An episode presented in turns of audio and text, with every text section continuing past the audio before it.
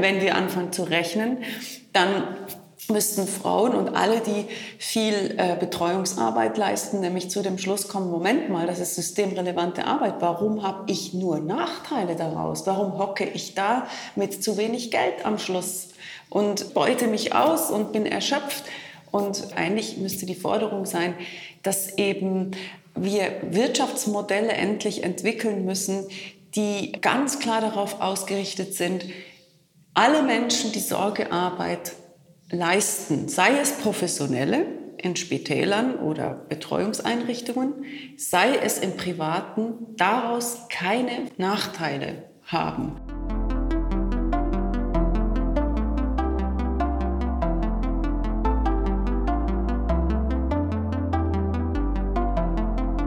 Willkommen zum Podcast Warum gehen, wenn man tanzen kann des Kunstvereins Schichtwechsel. Mein Name ist Laura Hilti und ich freue mich, dass Franziska Schutzbach heute bei uns zu Gast ist. Franziska Schutzbach ist promovierte Geschlechterforscherin und Soziologin, Publizistin und feministische Aktivistin. Ihre Forschungsschwerpunkte sind Geschlechterthemen wie Frauenfeindlichkeit und Sexismus. Darüber hinaus befasst sie sich unter anderem mit den Kommunikationsstrategien von Rechtspopulisten. Ihr letztes Buch, Die Erschöpfung der Frauen, wieder die weibliche Verfügbarkeit, erschien vor einem halben Jahr und dreht sich um das gesellschaftliche System, das von Frauen alles erwartet und nichts zurückgibt. Franziska Schutzbach wurde in Deutschland geboren, wuchs in der Schweiz auf und studierte an der Universität Basel Soziologie, Medienwissenschaften und Gender Studies. Derzeit ist sie als Lehrbeauftragte und Forscherin an verschiedenen Universitäten tätig. Sie ist 44 Jahre alt und lebt mit ihrer Familie in Basel. Eigentlich dachte ich, dass ich über die Ungleichstellung von Frauen und Männern einigermaßen Bescheid wisse. Erst jedoch durch die Beispiele in Franziska Schutzbachs neuem Buch wurde mir bewusst, wie oft ich schon von Männern ungefragt zugetextet worden war oder unangenehme Komplimente erhalten hatte, aber mich nicht getraut hatte, etwas zu sagen. Das Buch hat mich dazu ermutigt, mein Unbehagen in solchen Situationen ernst zu nehmen und nach Strategien zu suchen, um damit umzugehen. Es freut mich sehr, dass ich mich mit Franziska Schutzbach vor ihrem heutigen Vortrag an der Universität Liechtenstein über diese und andere Themen unterhalten kann. Hallo Franziska. Hallo Laura. In unserer Leistungsgesellschaft sind viele Menschen überfordert und erschöpft. Warum braucht es ein Buch, das spezifisch die Erschöpfung von Frauen thematisiert? Ja, also das mit der Leistungsgesellschaft, das stimmt natürlich, das ist ein wichtiger Punkt. Darüber wurde auch schon viel geforscht, dass quasi in einer Gesellschaft, die immer die Steigerung der Leistung, die Steigerung von allem im Vordergrund hat den Fortschritt, also die fortschrittsorientierte Gesellschaft, auch eine sehr erschöpfende Gesellschaft ist für alle Menschen. Und eben diese geschlechtsspezifische Dimension ist bisher eben noch nicht so bearbeitet worden. Und ich habe mich da auf die Suche gemacht, weil ich den Eindruck hatte, dass es wichtig ist, die Geschlechterfrage zu stellen in dieser Frage nach Erschöpfung. Warum sind Menschen erschöpft? Und dann kam natürlich die Pandemie. Und in der Pandemie wurde das sehr deutlich, wie schnell eine Wirtschaft in der Krise, also oder in der Gesundheitskrise, welche Bereiche ernst nimmt und welche vernachlässigt werden. Und es wurde sehr schnell deutlich, dass eben die Bereiche, in denen vornehmlich Frauen tätig sind oder Verantwortung tragen, sei es jetzt in der professionellen Gesundheitsbranche, oder in sozialen Bereichen oder sei es eben in ihrer Verantwortung für Kinder, die sie eben oft immer noch hauptsächlich haben in unseren Gesellschafts- Breitengraden, dass diese Bereiche eigentlich sich selbst überlassen wurden und eben nicht, es wurde zwar applaudiert für das Gesundheitspersonal, aber letztlich eben keine konkreten Maßnahmen ergriffen wurden, wie es zum Beispiel bei der Rettung von Airlines und Unternehmen der Fall war, wo plötzlich Millionen schnell locker gemacht wurden, während eben zum Beispiel die Kinder einfach nicht in die Schule gingen und irgendwie davon ausgegangen wurde, dass das irgendjemand automatisch gratis auffängt. Und das waren mehrheitlich die Frauen. Und da hat sich dann dieses Problem auf eine sehr zugespitzte Art und Weise gezeigt, dass nämlich diese Sorgetätigkeit von Frauen eigentlich als eine Art von gratis verfügbarer Ressource vorausgesetzt wird, auf die man jederzeit zurückgreifen kann, ohne Geld zu investieren, ohne die Bedingungen zu schaffen, in denen Menschen das, also vor allem Frauen, das eben auch erledigen können, diese Art von Arbeit, sei es zu Hause oder in Pflegeberufen oder anderen Berufen, ohne auszubrennen. Also die Erschöpfung von Frauen wird quasi in diesem ökonomischen System systematisch in Kauf genommen. Also im Prinzip die Erschöpfung von denjenigen Menschen, die Sorgearbeit übernehmen, wird in Kauf genommen beziehungsweise sogar vorausgesetzt. Und das hat mich interessiert, das einmal noch deutlicher zu beleuchten. Also das war so ein bisschen die Ausgangs- Situation und bin dann natürlich aber neben dieser Sorgetätigkeit, also die, neben der Sorgearbeit, die Frauen in unserer Gesellschaft leisten und die sie eben gerade auch in Krisenzeiten leisten, unter sehr prekären Bedingungen leisten, bin ich dann natürlich noch auf ganz viele andere Themen auch gestoßen, die eben eine geschlechtsspezifische Erschöpfung zeigen in unserer Gesellschaft. Wie erklärst du dir das, dass das so selbstverständlich ist, dass eben Frauen einfach gratis diese Arbeit übernehmen sollen? Also da müssen wir natürlich auch historisch gucken, wie eben die Geschlechterrollen entstanden sind. Also wir können, je nachdem, wie weit man zurückgeht, aber wenn wir uns jetzt mal die Geschichte der Industrialisierung angucken, dieser Moment, wo quasi es Fabrikarbeit gibt, also die Entwicklung von der agrarischen Gesellschaft zu der industriellen Gesellschaft, letztlich dann eben eine Art von Trennung zwischen öffentlich und privat erforderlich gemacht hat, weil wenn Menschen in der Fabrik arbeiten, heißt das, irgendjemand muss ja dann zu Hause das mit den Kindern machen. Vorher waren die Gesellschaften viel mehr bäuerlich organisiert, alle waren zu Hause im Prinzip und haben zu Hause gearbeitet. Da gab es nicht diese, diese Trennung zwischen Erwerbstätigkeit und Privatleben. Und der Kapitalismus, die kapitalistische Industrialisierung hat quasi dann ähm, diese Trennung dramatisiert oder immer stärker gemacht. Und da wurde dann quasi auch diese Geschlechterdifferenz plötzlich bedeutsam gemacht. Sie war schon vorher bedeutsam. Wir sehen auch schon in der Antike und bei den alten Griechen, in der Philosophie, gibt es auch schon sehr stereotype Vorstellungen davon, was eben die Rolle der Frauen sein soll und was die der Männer sein soll. Also es gibt es historisch schon viel länger als erst seit der Industrialisierung. Aber die Relevanz von dieser Differenz wurde dann eben notwendig, weil es eben quasi darum ging, die Arbeit zu teilen, damit eben manche Menschen in der Fabrik Profite erwirtschaften können müssen andere dann die ganze Versorgungstätigkeit irgendwie übernehmen, weil die ist ja auch systemrelevant, aber sie soll eben möglichst nicht bezahlt werden, weil sie ist nicht profitabel. Also wir können Kinder nicht schneller großziehen. Sie, wir können diese Versorgung von Menschen, sei es von kranken, alten Menschen, von Kindern, sehr schlecht rationalisieren und ökonomisieren. Diese Tätigkeiten sind nur in ganz begrenztem Maße wertschöpfungstauglich. Ja? Man kann damit wenig Wertschöpfung oder, oder Profite generieren. Das heißt, es ist eine notwendige Tätigkeit, aber wenn wir sie wirklich angemessen bezahlen würden, wäre das unglaublich teuer. Und deswegen gibt es einen Zusammenhang, hat man so quasi wie diese Ideologie stark gemacht, dass Frauen oder eine bestimmte Gruppe, eben die Frauen, ja von Natur aus das besser können. Also diese Ideologie wurde dann im 18., 19. Jahrhundert immer wieder betont und von vermeintlichen Wissenschaftlern, also Medizinern, äh, Humanwissenschaftlern, immer wieder geltend gemacht, ja, weil eben manche Menschen einen Uterus haben, können wir aus der Natur auch auf die soziale Rolle ableiten. Äh, das bedeutet, die machen das von Natur aus nicht nur besser, sondern sie machen es auch gerne.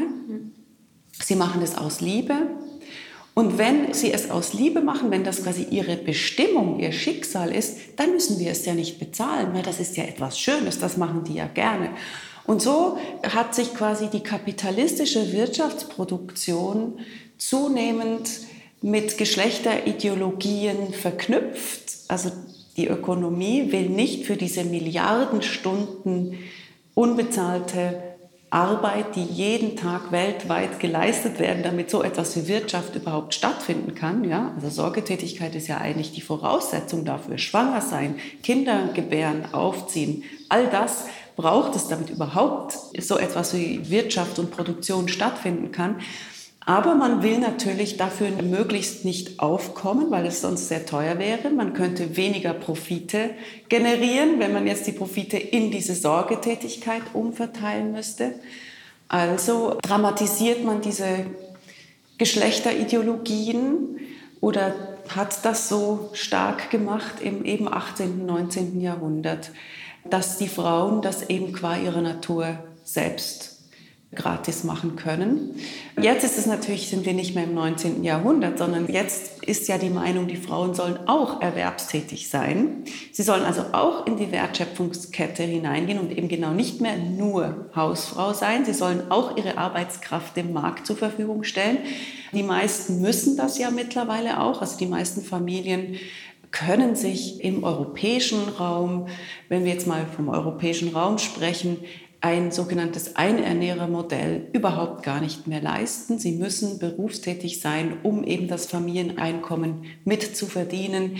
Das hat natürlich mit vielen Faktoren zu tun, dass die Löhne nicht gestiegen sind. Das hat mit Mietpreissteigerungen zu tun, dass Familien einfach viel mehr darum ringen müssen, also vor allem eben Familien aus dem unteren Mittelstand, da überhaupt finanziell über die Runden zu kommen. Das heißt, viele Frauen müssen jetzt erwerbstätig sein oder sie wollen es auch. Es ist beides oder oft vermischt. Und es wird auch von ihnen erwartet, sie werden dahin auch gefördert. Ihr müsst jetzt auch in diese äh, Marktlogik einsteigen. Und das ist ja erstmal tatsächlich eine emanzipatorische Errungenschaft.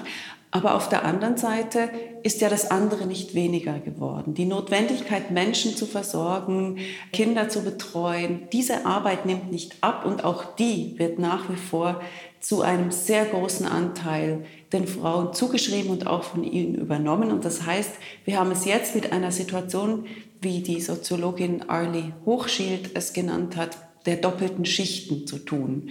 Oder auch Mehrfachbelastungen ist natürlich auch so ein Begriff der natürlich jetzt umso erschöpfender ist, weil eben die Zuständigkeit der Frauen jetzt in allen Bereichen quasi aufgerufen wird. Und äh, Katharina Debus, auf die ich mich auch in meinem Buch beziehe, hat ja den Begriff der Allzuständigkeit geprägt. Dass es eine Allzuständigkeit gibt und dadurch eben, weil jetzt auch die Frauen in die Erwerbstätigkeit hineingehen, sei es weil sie wollen oder müssen, dann quasi diese Sorgetätigkeiten immer mehr unter Druck geraten, weil immer weniger Zeit dafür ist, wenn alle Geld verdienen müssen. Und auch die Frauen letztlich jetzt vor der Herausforderung stehen, dass sie so tun müssen, als ob sie gar keine Mütter wären, wenn sie am Arbeitsmarkt attraktiv bleiben wollen, wenn sie, wenn sie befördert werden wollen, müssen sie eigentlich so tun, als ob sie ein kinderloser, weißer Cis-Mann wären. ja, das heißt, wir haben es mit einer dramatischen Situation zu tun, dass Frauen da einerseits die Toren geöffnet haben, gekämpft haben, um in diesen Erwerbsmarkt hinein zu können und auch Chefpositionen zu erringen. Und auf der anderen Seite, also zumindest in der Schweiz, oder übernehmen in heterosexuellen Familien immer noch die Frauen 80 Prozent der gesamten Familien Arbeit und Hausarbeit und Hauptverantwortungslast. Selbst wenn sie hochprozentig erwerbstätig sind, machen sie das weiter. Und diese Ausgangslage ist eben eine sehr erschöpfende.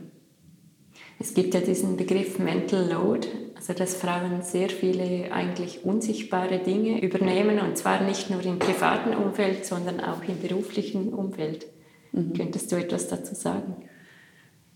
Genau, also es gab in den letzten Jahrzehnten oder 20 Jahren auch immer mehr Forschung dazu, zu dieser unsichtbaren Gefühlsarbeit. Es gibt auch Begriffe wie Beziehungsarbeit oder emotionale Arbeit oder auch Management, also so quasi die Frage, was leisten Frauen eigentlich psychisch und mental.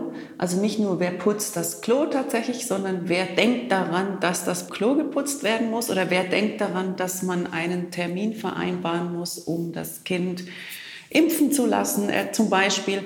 Also diese Ebene von mentaler Verantwortungslast, die wurde jetzt zunehmend auch untersucht, zum Glück. Und die haben wir eben nicht nur im Privaten, sondern tatsächlich übernehmen Frauen äh, auch sehr viel von dieser sogenannten emotionalen Zuständigkeit in ihrem Berufsalltag. Sie kümmern sich dann eben drum, wenn KollegInnen Geburtstag haben, wer schreibt da eine Karte oder der Klassiker, wer räumt die Geschirrspülmaschine aus im Büro oder wer schenkt dem Kunden Kaffee nach. Es wurde dann auch, äh, gestern gerade hat mir eine Kollegin erzählt, ja weißt du, bei uns im Büro heißt es dann immer, wir machen jetzt ein Teamfrühstück, ein Teamsmorgen. Und das ist ja eine schöne Idee, aber wer taucht dann auf beim Teamsmorgen mit einem Zopf und denkt daran, dass es Trauben und frischen Orangensaft hat? Es sind die Frauen und die Männer kommen und haben nicht daran gedacht, dass man da ja auch was mitbringen müsste. Ja? Also quasi diese Kümmerlogik, Kümmerarbeit, die setzt sich eben auch im Büro oder im Beruf fort. Und das wurde eben auch als etwas beschrieben, was erschöpfend ist, weil Frauen oft noch nicht mal merken, wie viel davon sie übernehmen, weil natürlich auch im Berufsleben die Vorstellung herrscht, naja, Frauen machen das einfach von Natur aus gern. Das ist quasi so wie selbstverständlich, dass sie in dieser Rolle der Gebenden sind. Und deswegen ist es eben auch nicht Arbeit. Und weil es ja Freude macht, weil viele machen das ja auch tatsächlich, weil sie Freude daran haben. Es ist ja auch sinngenerierende Tätigkeit, an solche Dinge zu denken oder es schön machen für andere. Ich meine, das, das ist ja eine schöne Tätigkeit. Aber das heißt ja im Umkehrschluss noch lange nicht, dass es anstrengend sein kann und dass man es vielleicht auch als tatsächlichen systemrelevanten Beitrag zu einem Arbeitsalltag endlich mal deklarieren müsste. Und es gibt natürlich dann auch diese Ebene, dass Frauen im Beruf sehr oft das Gefühl haben, sie müssen eben auch mehr leisten, um ernst genommen zu werden, um ihre Existenz in der Berufswelt zu beweisen. Also dieser Druck auf Frauen, der ist ja auch objektiv. Wir wissen aus verschiedenen Studien, dass Frauen zum Beispiel ihre Lebensläufe viel strenger bewertet werden bei exakt gleicher Qualifikation und Biografie als diejenigen der Männer. Frauen werden weniger ernst genommen. Also da gibt es eine strukturelle Frauenfeindlichkeit, mit der wir es zu tun haben, die Frauen natürlich realisieren und so quasi eigentlich permanent das Gefühl haben, sie müssen mehr leisten, sie müssen Überstunden machen. Also das kommt quasi noch hinzu zu dieser Vorstellung, die viele Frauen haben, dass sie eben wenn sie schon Karriere machen, dann trotzdem immer noch in der Kümmerrolle auch bleiben müssen, weil sie die Angst haben vor diesem Stempel, das ist eine Machtperson. Also so quasi, weil Weiblichkeit immer noch so stark an diese Kümmerrolle geknüpft wird, haben Frauen ja sehr viel Sorge, dass wenn sie dann machtorientiert sind, wenn sie politisch Karriere machen wollen oder in einem Unternehmen, dass ihnen dann das Frausein abgesprochen wird. Und das passiert ja auch. Ja? Das, das ist tatsächlich ein Problem, dass dann Frauen, die sich eben, ja, sagen wir mal, männlich verhalten, sehr schnell auch Sanktionen erfahren, je nachdem sogar nicht gewählt werden, wie zum Beispiel Hillary Clinton. Das war ja einer der Gründe, warum sie nicht gewählt wurde von vielen Menschen, wie dann im Nachhinein herauskam, weil sie angeblich zu unempathisch ist. Und Männern wird ja unempathisch sein eher als Kompetenz und als, als Zeichen von Zielstrebigkeit etc. ausgelegt, während Frauen dann sehr schnell ein Problem bekommen, wenn sie nicht im ausreichenden Maße diese Kümmerrolle übernehmen. Und das führt dazu, dass eben Frauen einerseits diese Kümmerrolle einfach immer weitermachen, auch im Beruf, weil sie das Gefühl haben, sie müssen das irgendwie, um ihre Daseinsberechtigung zu begründen. Und der andere Punkt ist eben, dass sie tatsächlich mehr leisten müssen permanent, um überhaupt erfolgreich sein zu können, um in Führungspositionen zu kommen. Das ist noch wie, es sind verschiedene Erschöpfungsgründe. Und der ist sehr virulent, dieser Erschöpfungsgrund dieses Gefühl von Frauen, sie müssen immer doppelt so viel leisten, Überstunden machen, um eben das Gleiche zu erreichen wie die Männer. Und das ist nicht nur ein Gefühl, sondern das ist objektiv so, dass sie das müssen. Ja. Es gibt ja jetzt immer mehr Väter, die zu Hause bleiben und du sagst, das ist ein Paradox, dass das die Frauen eigentlich de facto überhaupt nicht entlastet, was Haushalt betrifft. Ja, also überhaupt nicht, wäre jetzt ein bisschen zu polemisch, aber es gibt eben diese neuen Untersuchungen, die sogenannten progressive Familienkonstellationen sehr genau analysiert haben. Was passiert eigentlich, wenn diese sogenannten aktiven Väter jetzt hier so ein oder zwei Tage auch die Kinder übernehmen, was ja wahnsinnig gut ist, dass sich da etwas verändert und also da hat sich auch was gewandelt, also auch Väter sagen heute solche Sachen wie für mich ist es sinngenerierend, eine Beziehung zum Kind zu haben. Also das wäre vor 50 oder vor Jahren einfach auf diese Art und Weise von den meisten Vätern noch nicht gesagt worden.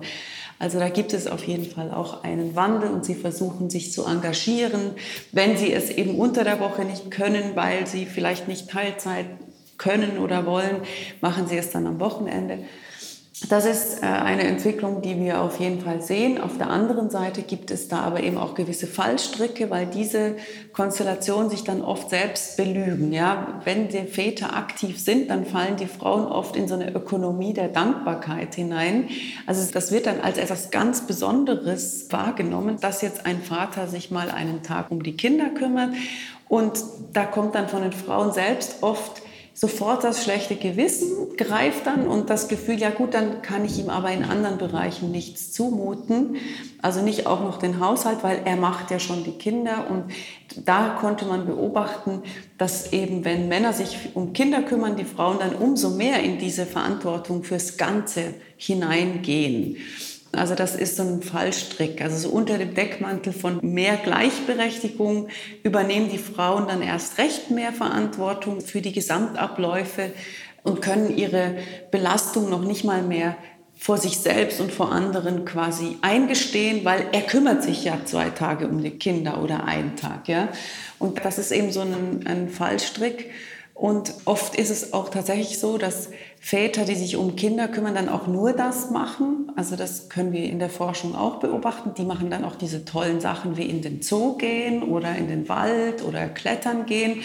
Während eben Frauen, die auf ihre Kinder aufpassen, meistens noch daneben auch noch kochen und einkaufen und schauen, dass geputzt ist oder selbst putzen oder die Hausaufgaben mit den Kindern. Also diesen ganzen Nervkram, was eben ein Haushalt ja erfordert, eben gleichzeitig machen und Väter eher so, ja, ich bin jetzt für die Kinder zuständig, aber dann auch nichts anderes. Und dass das eben dann oft auch so ein fortbestehendes Ungleichgewicht in dieser Zuständigkeitsfrage ist. Und da vielleicht kann ich das auch noch kurz erwähnen, diese eine Studie von Alison Dumminger in den USA. Es gibt ähnliche Studien auch für den deutschsprachigen Raum, dass Paare zwar sich selbst dann erzählen, sie würden gemeinsam diese Familie managen und auch zum Beispiel gemeinsam Entscheidungen treffen. Und da gibt es dann eben dieses eine Beispiel von diesem Paar, was erzählt, ja, wir haben uns dafür einen Kita-Platz gemeinsam entschieden. Das war ein Prozess, da haben wir uns hingesetzt und das gemeinsam gemacht. Und als die Forscherin dann eben nachfragt, wird klar, dass die Frau schon Wochen vorher recherchiert hat, wo gibt es denn Kitas in der Nähe, was sind deren Vor- und Nachteile. Ebenso hat die Frau mehrfach darauf insistiert, dass überhaupt das Thema auf den Tisch kommt, dass man sich endlich mal Zeit dafür nimmt und freischaufelt und dann quasi wirklich entscheidet. Das heißt, in dem Moment, wo das Paar scheinbar gleichberechtigt über diese Sache spricht, hat die Frau schon viele Stunden unsichtbare Arbeit geleistet, mentale Arbeit daran erinnert. Und das ist eben genau der Punkt, dass diese Art von äh, Verantwortung dann einfach unsichtbar ist und sogar dem Paar selbst, also in diesem konkreten Fall, den ich jetzt eben schildere, beide wirklich ganz ernsthaft das Gefühl haben, sie hätten hier gleichberechtigt Familienarbeit gemacht. Also das ist ja quasi die versteckte mentale Arbeit, die noch stattfindet. Aber es wäre ja auch möglich, sagen wir auf individueller Ebene, auch wenn ja das nicht das Ziel ist, dass Männer, die mehr arbeiten als Frauen, wenn Frauen zu Hause bleiben, die Frauen dafür bezahlen und dass man die Frauen auch absichert und auch in eine Pensionskasse einzahlt. Also mhm. man will natürlich, dass alles gut läuft, aber es gibt halt 50 Prozent Trennungsentscheidungen und dann werden immerhin Frauen abgesichert mhm. aufs Alter. Soweit ich es jetzt in meinem Umfeld beobachte, glaube ich, das passiert doch eher weniger. Wäre das nicht wenigstens ein minimaler Ansatz, dass man das mhm. anders organisieren würde im Privaten? Ja, absolut. Also ich plädiere jetzt, wenn wir mal auf der individuellen Ebene bleiben, dann plädiere ich natürlich schon sehr stark dafür, setzt euch, bevor Kinder kommen, hin und handelt das aus. In jedem Unternehmen betreiben wir Projektmanagement und planen für 20 Jahre und setzen uns hin und, und machen die finanziellen Berechnungen und Budget und was kann schiefgehen und so. Nur in der Familie nicht. Da wird so getan, als ob das aus reiner Romantik irgendwie sich von selbst erledigt, diese Arbeitsteilungsfrage.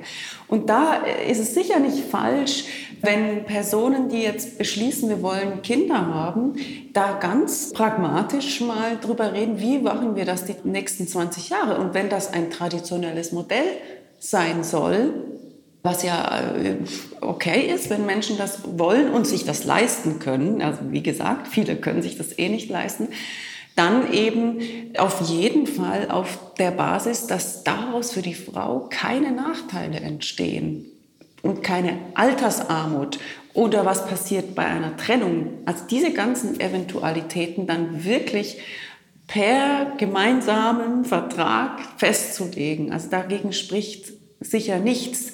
Und äh, deswegen brauchen wir auch das Bewusstsein in der Gesellschaft, bei den Frauen, aber auch bei den Männern, dass Familienarbeit nicht einfach etwas ist, was so von alleine und weil man sich gern hat, irgendwie schon irgendwie gut funktionieren wird und abläuft, sondern wir müssen viel mehr genau diesen ganzen Bereich, der jetzt als privat verschleiert wird, als einen systemrelevanten Bereich, in dem Menschen zusammenarbeiten. Okay, sie lieben sich auch, aber wir müssen das tatsächlich auch als Arbeit definieren, wäre jetzt mal so ein Plädoyer. Bis jetzt ist immer nur der Bereich der Erwerbstätigkeit als Arbeit definiert. Das hat natürlich mit bestimmten ökonomischen Ideologien zu tun, die eben genau das wollen, dass nur ein bestimmter Bereich als Arbeit definiert ist, nämlich die Produktionsarbeit und alles andere als Liebe definiert wird, damit es eben als Liebe bleibt und eben die Leute nicht anfangen mal zu rechnen und zu fordern, weil wenn wir anfangen zu rechnen, dann müssten Frauen und alle, die viel äh, Betreuungsarbeit leisten, nämlich zu dem Schluss kommen, Moment mal, das ist systemrelevante Arbeit. Warum habe ich nur Nachteile daraus? Warum hocke ich da mit zu wenig Geld am Schluss und beute mich aus und bin erschöpft? Und wenn wir jetzt noch ein bisschen wegkommen von der individuellen Ebene, wie Paare das regeln können, dann wäre ja eigentlich, müsste die Forderung sein, dass eben wir Wirtschaftsmodelle endlich entwickeln müssen, die ganz klar darauf ausgerichtet sind, alle Menschen, die Sorgearbeit leisten, sei es professionelle in Spitälern oder Betreuungseinrichtungen, sei es im Privaten, daraus keine Nachteile haben. Und es gibt ja schon Gesellschaften wie in den skandinavischen Ländern. Das ist ja eine Frage der Entscheidung. Es gibt ja genug Geld. Wir sehen, es gibt genug Geld für schnelle Militäretats und die Airlines zu retten und ganze Banken in der Wirtschaftskrise mal kurz zu retten. Also das Geld ist da. Es ist eine Frage des politischen Willens. Und der fehlt. Aber eigentlich ist das eben ein Problem, gerade in diesen Ländern, Schweiz, Liechtenstein ist, glaube ich, wahrscheinlich auch nicht besser, Österreich etc. Aber wir sehen in ganz vielen anderen vergleichbaren Industrieländern wie Schweden zum Beispiel, wo das ja geht. Also es ist auch nicht perfekt dort, aber dort ist der Fokus schon so weit, dass genau das Ziel, Menschen, die Sorgearbeit leisten, keine Nachteile haben sollen, eigentlich äh, schon, also nicht umgesetzt ist, aber doch viel näher dran als bei uns. Also jetzt nur als Beispiel. In Schweden kannst du einen kostenlosen Kita-Platz für dein Kind haben. Du musst aber nicht. Du kannst es auch zu Hause betreuen. Und wenn du dich entscheidest, es zu Hause zu machen, dann bekommst du dafür eine Art Lohn oder das wird dann aufgerechnet in der Sozialversicherung. Also dass es einen Ausgleich dafür auf jeden Fall gibt. Das heißt, wir brauchen Bedingungen, in denen Menschen wirklich frei entscheiden können für jedes Modell und aus keinem Modell Nachteile entstehen. Und wenn wir das wollen, dann geht das auch. Aber es wird eben nicht gewollt. Hier zumindest nicht. Also in der Schweiz bis jetzt nicht. Es gibt ja in der Schweiz noch nicht mal Elternzeit. Ich weiß nicht, gibt es das in Liechtenstein? Wir sind tendenziell eher nach der Schweiz. Noch, noch schlimmer als die Schweiz. oh äh, bei uns ist auch Abtreibung noch illegal. Ah ja, stimmt, mhm. das seid ihr ja, genau. Ja, genau. Ja, ja ich habe mir das auch überlegt im Vorfeld. Es gibt ja dieser Slogan, äh, mein Bauch gehört mir. Ja. Bei uns heißt das eher, mein Bauch gehört dem Fürstenhaus ah, ja, oder der okay. Kirche. Okay. Ja. Aber ihr seid ja schon eine Demokratie, also auch hier könnte man anders darüber abstimmen. Ja, das ist relativ, weil wir haben doch einen Fürsten, der das Vetorecht gegenüber aha, allem hat, aha, okay. was wir sagen. Und er hat bei dieser letzten aha. Abtreibungsdiskussion eigentlich schon im Vorfeld gesagt, dass er so oder so das Vetorecht einlegen würde. Aha, okay. Deshalb hätten wir abstimmen können, was auch immer. Es Ach so, jetzt überhaupt nichts genützt. Okay, ja, dann ist das eine begrenzte Demokratie. Ja, okay. Ja. also da habe ich mich auch noch gefragt, woher kommt so ein Anspruch, über irgendeinen Bauch von Frauen entscheiden zu können und wollen und eben überhaupt so einen Anspruch zu mhm. erheben? Ja, ich denke, wir können das auch aus dem Care-Thema, das sind ähnliche Herrschaftsverhältnisse. Ja, es geht um ein Verfügbarmachen von Ressourcen letztlich, ein Verfügbarmachen von Reproduktionsarbeit oder auch überhaupt Reproduktivität es geht da ja auch um die bevölkerungspolitische Kontrolle. Es geht darum, eine als staatliche Hoheit dann zu reklamieren oder auch eine maskulinistische Verfügbarkeitshaltung gegenüber dem weiblichen Körper. Das sind natürlich sehr alte Herrschaftsverhältnisse, die da einfach nach wie vor in den gesellschaftlichen Poren mitschwingen. Also der Verfügbarkeitsanspruch gegenüber dem weiblichen Körper, der männliche Verfügbarkeitsanspruch, das ist etwas, was wir zwar in vielen Ländern, außer jetzt vielleicht in Liechtenstein, ja eigentlich schon gesetzlich mehr oder weniger aufgelöst haben. Also wir haben auch Vergewaltigung in der Ehe, ist mittlerweile bei uns auch ein Offizialdelikt. Ist das bei euch auch ein Offizialdelikt? Ich hoffe es, ich könnte es nicht sagen. Also in der Schweiz ja auch erst seit 2004, dass quasi ähm, Vergewaltigung in der Ehe überhaupt gesetzlich äh, verboten ist. Also vorher war es das nicht. Und da haben die Konservativen sich ja auch dagegen gewehrt, das als Offizialdelikt anzuerkennen.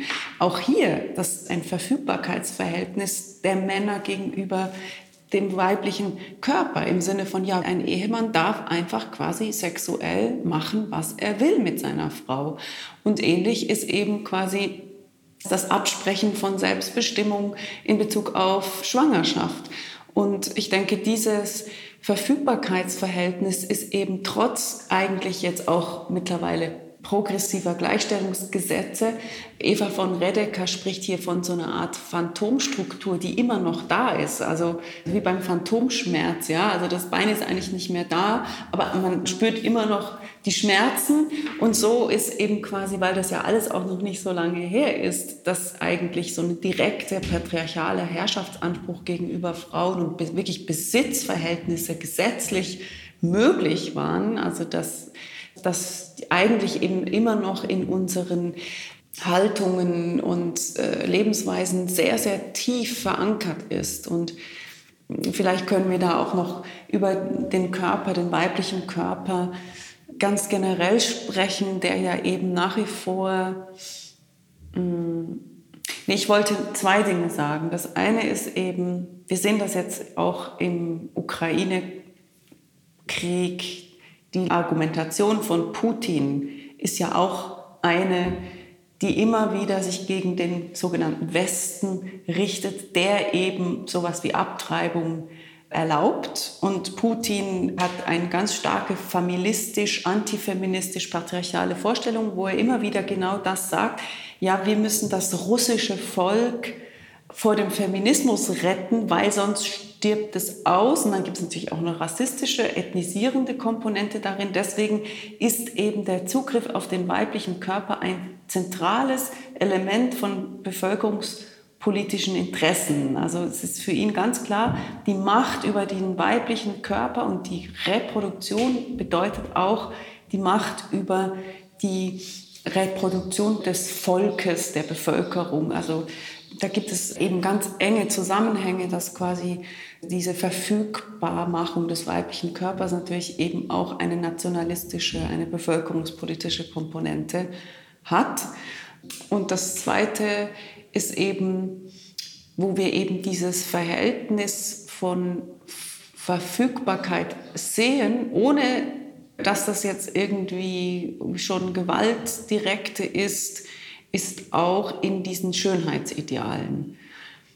Also, dass quasi eine unendliche Ausgeleuchtetheit des weiblichen Körpers, natürlich auch in den sozialen Medien, diese Inszenierung des Körpers, eigentlich diese dieses Herrschaftsverhältnis immer wieder reproduziert. Also die Frau ist diejenige, die betrachtet, bewertet, beurteilt wird, für sexy oder für nicht sexy befunden wird, für schön oder nicht schön befunden wird.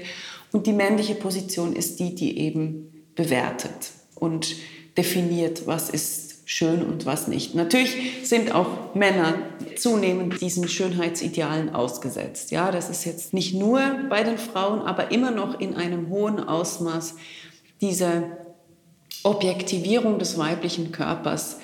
Trotz bester Gleichstellungsgesetze sind die einfach fortbestehend und eine starke Bewertung, Abwertung gegenüber dem weiblichen Körper und auch eine bei Männern beobachtete, auch bei den jungen Männern nach wie vor fortbestehende Anspruchshaltung gegenüber dem Körper der Frauen oder gegenüber Sexualität. Also das sehen wir halt so in diesen Online-Foren, wo es ja Studien gibt, so, äh, wo dann eben sehr stark so quasi Sex steht einem Mann einfach zu und wenn Frauen da nicht mitmachen, dann sind sie Bitches, dann sind sie, werden sie ja sofort beschimpft. Also wenn Frauen sich entziehen, diesem, diesem männlichen Anspruch zur Verfügung zu stehen sexuell, werden sie ja nicht selten dann beschimpft in Belästigungssituationen. Werden sie beschimpft, wenn sie sich wehren, wenn sie sagen, das geht nicht, lass mich in Ruhe.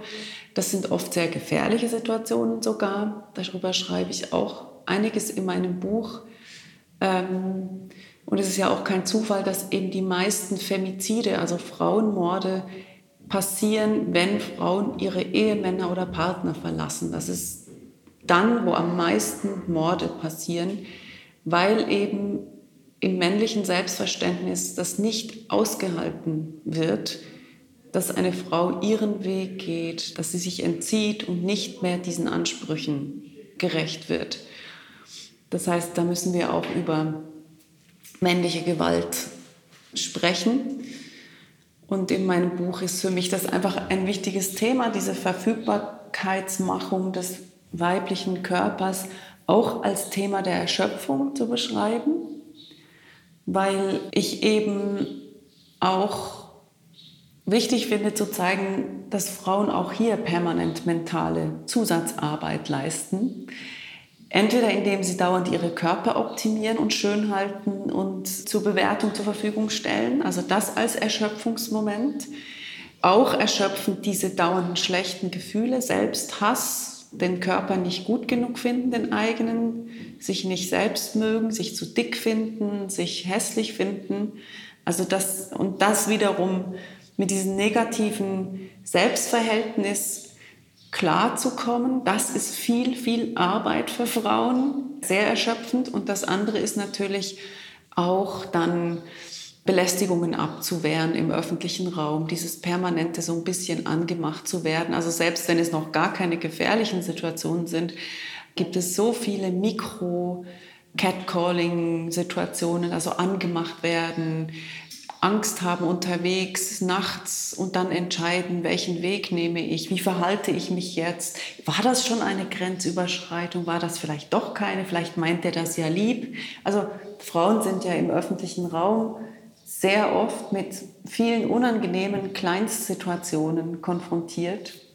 Im Zug sitzen und dann schiebt er sein Bein so komisch rüber und ich frage mich, ja, ist das jetzt Absicht oder ist, ist es nicht Absicht? Muss ich jetzt was machen? Soll ich weg? Also schon allein dieses sich eigentlich dauernd beschäftigen damit. Wie bewege ich mich im öffentlichen Raum? Wie gehe ich um mit bestimmten Anmachen?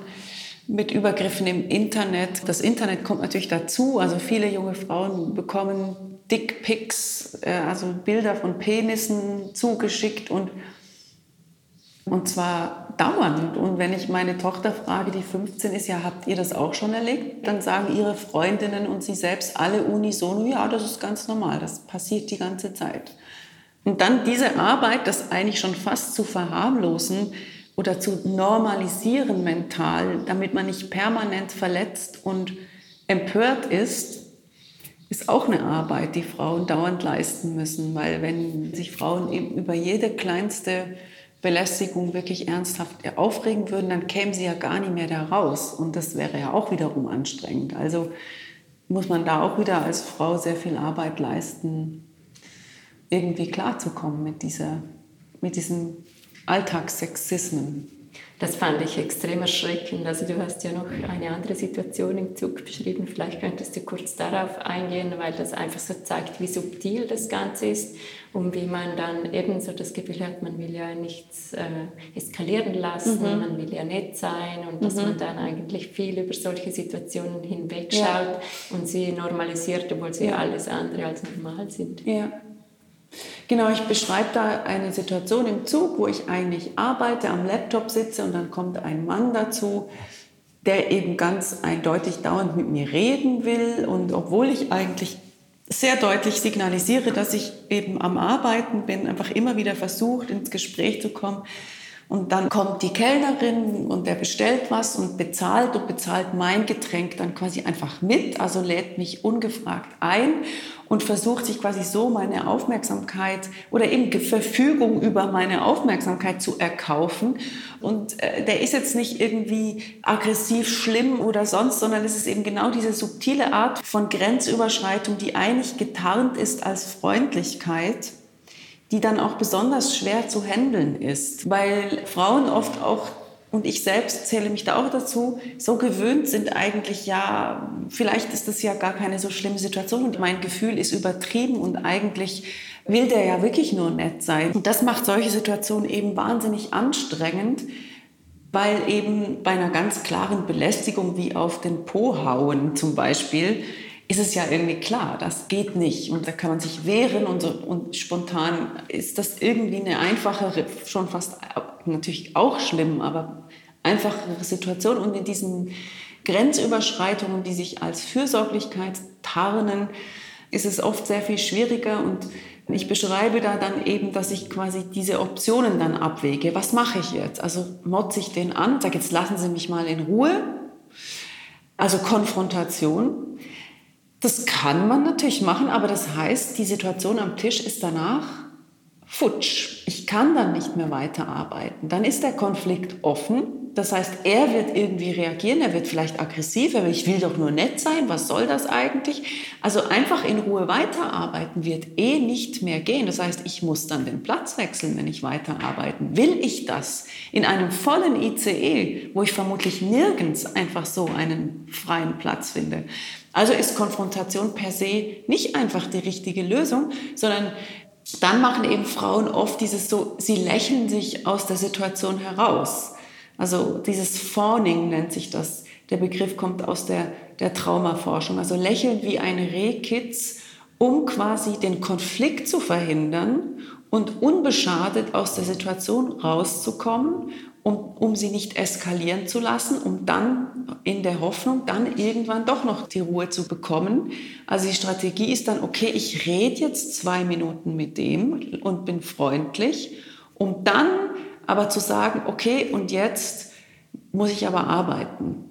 Ja, und jetzt bitte. Man kauft sich auch wiederum so wie frei mit Freundlichkeit, was auch unbefriedigend ist und einfach wahnsinnig nervt. Oder warum muss ich das jetzt, um dann hoffentlich noch ein paar Stunden arbeiten zu können? Und vermutlich wird auch die Situation auch nicht wirklich retten, wenn ich freundlich bin, weil der wird ja dieser Typ, den ich jetzt da im Kopf habe, der wird wahrscheinlich nie aufhören, immer wieder zu versuchen, in Kontakt zu treten. Und das ist quasi diese Ausweglosigkeit auch, die, die ich in diesem Kapitel versuche zu beschreiben, mit der Frauen auch oft konfrontiert sind. Ja, es gibt dann nicht die gute Lösung, sondern fast eigentlich alle Lösungen sind unbefriedigend. Und das ist sehr erschöpfend, frustrierend und auch entwürdigend. Ja, was ich so schlimm daran fand, ist, dass es dann umgekehrt wird. Also quasi man sagt dann etwas, man fordert den Konflikt heraus, dann heißt es, oder du bist kompliziert, du bist zickig, du bist irgendwas. Und also dazu, ich weiß nicht, ob du auch noch das Beispiel mit dieser Hutnadel erzählen könntest von einer jungen Frau in den USA, weil das für mich auch so eine völlig absurde Umdrehung ja. ist, die irgendwie ja. heute noch äh, fortgeführt wird mhm. in so ganz subtilen Formen. Ja. Ja, also bei der Hutnadel, genau. Also im 19. Jahrhundert äh, wurde es dann quasi äh, schon immer mehr so, dass eben auch Frauen sich alleine im öffentlichen Raum bewegt haben und dass dieses Recht für sich auch in Anspruch genommen wurden. Der öffentliche Raum war sehr lange eben als sehr männlich dominiert. Nur Männer waren allein unterwegs. Frauen waren, wenn dann nur in Begleitung von eben männlicher Begleitung oder ihren Familien im öffentlichen Raum. Ein bisschen anders war es natürlich bei, bei Arbeiterfrauen, die schon viel früher äh, natürlich allein unterwegs sein mussten. Aber die öffentliche Vorstellung war eigentlich, Frauen gehören alleine nicht in den öffentlichen Raum. Und wenn sie sich da alleine bewegen, dann stimmt was nicht mit denen, dann sind das wahrscheinlich Prostituierte und sie sind freiwillig. Und das heißt, diese Frauen, die, die dann angefangen haben, sich in der Öffentlichkeit alleine zu bewegen, alleine zu spazieren etc., die haben erstmal in Kauf genommen, dass sie eben für Huren gehalten wurden und, und entsprechend oder überhaupt für freiwillig und entsprechend wurden die auch immer wieder eben sehr, sehr massiv von Männern im öffentlichen Raum dann direkt belästigt und angemacht. Und da gab es dann eben diese eine Situation. Leoti Baker, eine äh, junge Touristin, die eben sich anmaßte, alleine in eine große Stadt zu fahren, diese Geschichte ist eben aufgeschrieben worden, weil sie hat sich dann gewehrt. Sie saß in einem Fahrzeug und ein Mann hat sich an sie gedrängt und das wollte sich und sie ist mit einer Hutnadel, das war dann ihre Waffe, diese großen langen Nadeln, mit denen eben Frauen damals ihre Hüte im Haar befestigt haben, ist mit dieser Hutnadel auf ihn los. Und dann wurde das quasi skandalisiert und es haben dann immer mehr Frauen eigentlich genau das gemacht, also sich zur Wehr gesetzt mit ihren Hutnadeln und das wurde dann quasi in mehreren westlichen urbanen Städten wurde das zum Skandal und zwar nicht, oh, wir müssen etwas tun, diese Frauen sind offensichtlich in Gefahr, wir müssen den öffentlichen Raum sicherer machen, sondern es wurde gesagt, das sind gefährliche Frauen und es gibt eine Gefahr für die Männer. Die Frauen wurden also emporstilisiert zu gefährlichen Emanzen, also diese ganzen Bilder der, der mächtigen Emanze, die jetzt eben quasi die Verhältnisse umkehrt und plötzlich in die Position der Stärke kommt und den Mann so quasi kastrieren oder ihn entmächtigen will und ihn angreifen will. Diese Bilder sind so uralt und die zeigen sich immer wieder sobald Frauen gewisse emanzipatorische Schritte machen, kommt sofort das Bedrohungsszenario. Das ist jetzt gefährlich für den Mann. Und das ist natürlich eine Strategie, um diese Emanzipationsbestrebungen zurückzudrängen. Also zu behaupten, das wäre gefährlich, ist natürlich der Versuch, dann diesen Prozess zu stoppen. Und genau das äh, ist passiert. Also in den Zeitungen wurde dann von the Hatpin Peril geschrieben, also die Hutnadelgefahr wurde dann ausgerufen. Es gibt jetzt für Männer die Hutnadelbedrohung. Und deswegen wurde dann per Gesetz in irgendeinem amerikanischen Bundesstaat entschieden, dass Hutnadeln verboten sind. Also die Hutnadel wurde verboten. Und dann sind ganz viele Frauen auf die Straße. Es gab also Proteste und 60 Frauen sind sogar ins Gefängnis gekommen, weil die sich dann festnehmen haben lassen. Also es war ein richtiges Politikum. Und letztlich eben, worum es mir geht mit dieser Geschichte, ist eben quasi aufzuzeigen, wie sehr dieser öffentliche Raum äh, für Frauen eben umkämpft ist und war, aber dass sie sich ja auch gewehrt haben. Also mir ist es auch wirklich wichtig und ich versuche das auch immer wieder auszuführen, dass der öffentliche Raum zwar ein gefährlicher Raum für Frauen sein kann, aber natürlich auch einer der Proteste und der Demonstrationen und der Widerständigkeit, weil wir das jetzt auch sehen zum Beispiel bei den südamerikanischen feministischen Bewegungen gegen die Frauenmorde, wie die, die den öffentlichen Raum mit Tanz besetzen und Massenbewegungen mobilisieren. Also der öffentliche Raum ist auch ein Ort der Widerständigkeit. Dann hast du also noch Hoffnung. Ja, also Hoffnung, ich weiß gerade nicht, ich bin immer so ein bisschen bei dem Wort Hoffnung, das hat für mich so ein bisschen eine heilsversprechende, fast religiöse Konnotation und als politischer Mensch würde ich vielleicht wie Scheider Kurt das mal in einem Gespräch gesagt hat, was ich einen sehr schönen Satz fand oder ein schönes Argument. Sie sagt, ich habe keine Hoffnung, ich habe Überzeugungen. Und ich glaube, das ist für mich die bessere Variante, mich weiterhin zu engagieren, zu sagen, ich habe einfach gewisse Überzeugungen in Bezug auf Gerechtigkeit, Antidiskriminierung oder Fortschritt oder Frauenbefreiung. Und für die möchte ich einfach einstehen und eigentlich auch ein bisschen unabhängig davon, ob die dann alle umgesetzt werden. Oder wie auch in diesem wunderbaren Buch über die zehn Anarchistinnen in der Schweiz, die sich auf den Weg gemacht haben, um ein eigenes Leben ohne Gott und Ehemann, weder Chef noch Gott noch Ehemann zu führen, die ausgewandert sind im 19. Jahrhundert aus Saint-Imier nach Amerika ausgewandert sind.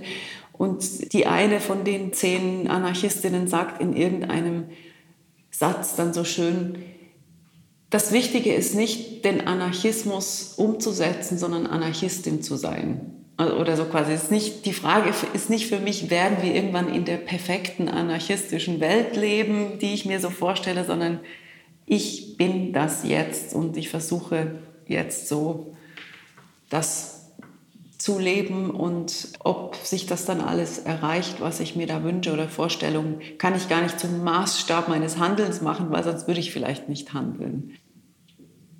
Was aber könnte man konkret tun? Ja, da gibt es ganz viele Möglichkeiten. also ich denke, das Wichtigste aus der Auseinandersetzung mit dem Thema Erschöpfung ist, glaube ich, für mich tatsächlich dieses bildet Banden, also tatsächlich nicht alleine sein, sich mit anderen Frauen oder auch Finta-Personen, ich benutze ja den Begriff Frauen auch in einem sehr breiten Sinne, also jetzt nicht als irgendeine feststehende biologistische Kategorie, sondern für mich ist es auch immer wichtig, eben Frauen, Inter, non-binäre, Lesben und so weiter Personen eben auch als weiblich sozialisierte Personen da mitzudenken oder auch eben die Problemlagen, die zum Beispiel lesbische Frauen haben, sind ja nochmal andere Erschöpfungsproblemlagen als zum Beispiel heterosexuelle Frauen haben. Also mir geht es eben um einen intersektionalen Ansatz in meinem Buch. Das ist mir sehr wichtig, dass ich da auch sehr unterschiedliche Erschöpfungsgründe beschreibe. Und entsprechend unterschiedlich sind dann natürlich auch die Forderungen oder die, die Handlungen, die aus der Beschreibung der Problemlagen sich ergeben können. Aber ein wichtiger Punkt für mich ist sicher eben dieses bildet Banden, erzählt euch eure Erschöpfung. Tut nicht so, als ob ihr immer leistungsfähige Subjekte wärt, die nie irgendwelche Krisen haben. Und das kann man ja sozusagen in ganz kleinen Rahmen mit Freundinnen oder Arbeitskolleginnen machen und sich da auch mal überlegen, eben, was ist denn unser Mental Load jetzt an diesem konkreten Arbeitsplatz? Was leisten wir da mehr zum Beispiel als Männer? Und könnte man das nicht mal vielleicht sogar in einer Sitzung auch mal ausformulieren und aufschreiben, welche konkreten Mehrbelastungen, Mehrarbeit Frauen leisten.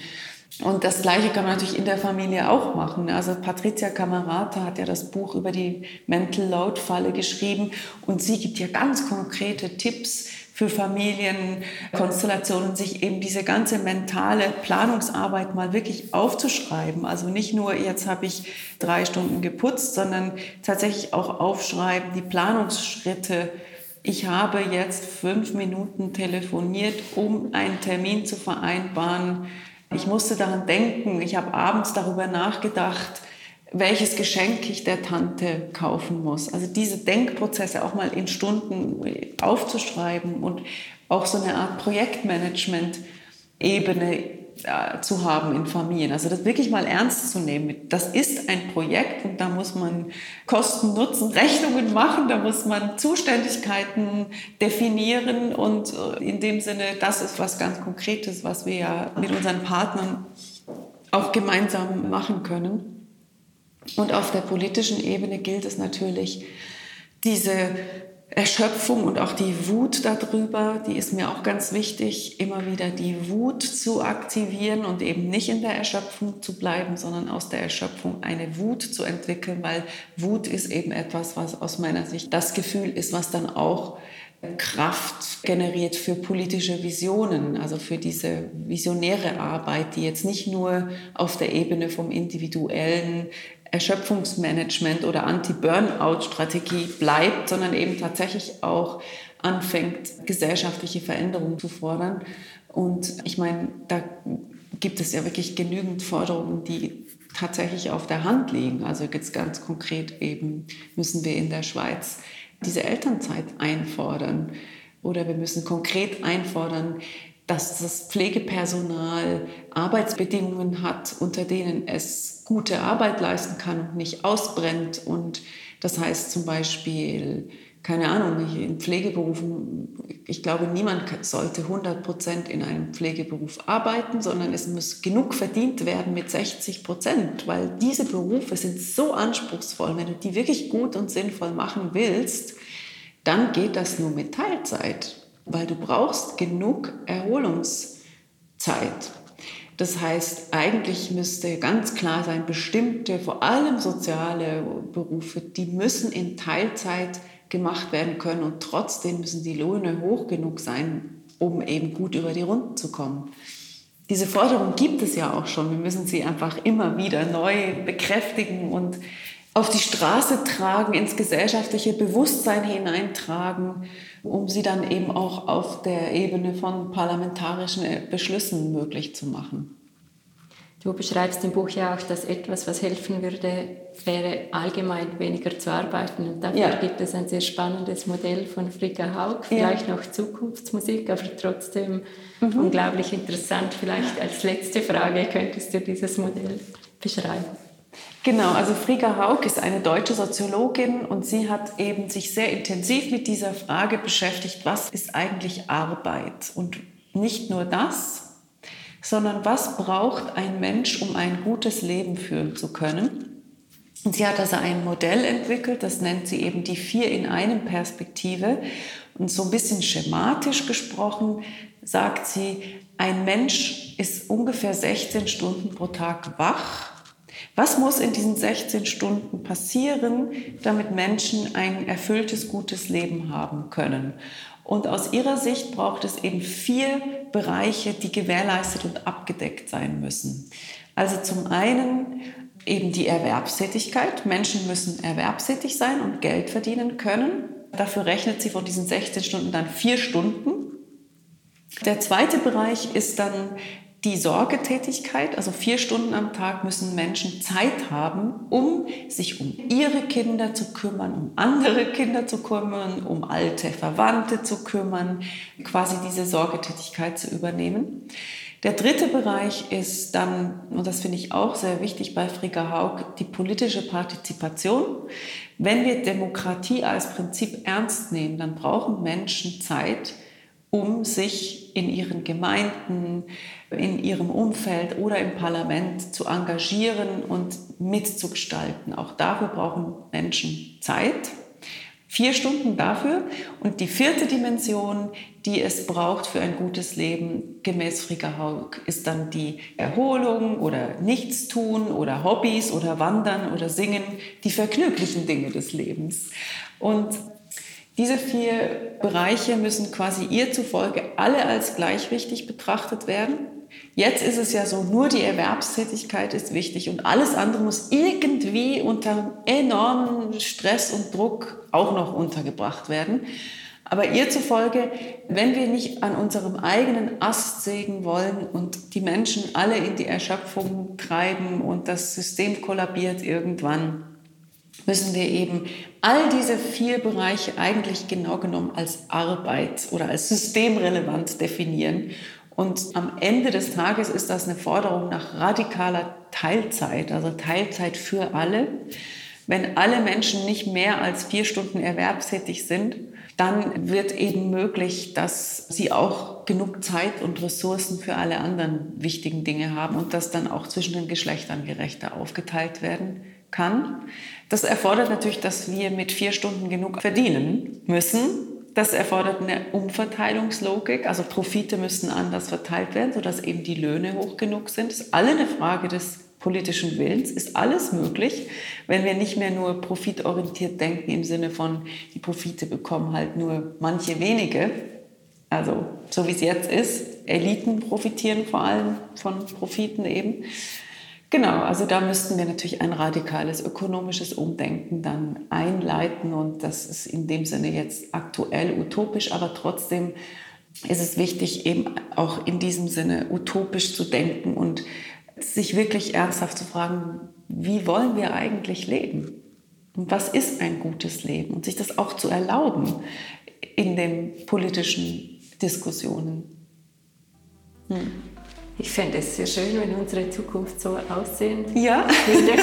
ja, ja. Und umso schöner auch, dass es Menschen wie dich gibt, die so aktiv dafür kämpfen und sich dafür einsetzen und sich auch Anfeindungen ganz klar mhm. aussetzen und das aushalten, weil sie es wichtig finden. Vielen herzlichen Dank für dieses Gespräch. Ja, danke. Danke, dass ich hier mit dir sprechen konnte. Hat mich sehr gefreut.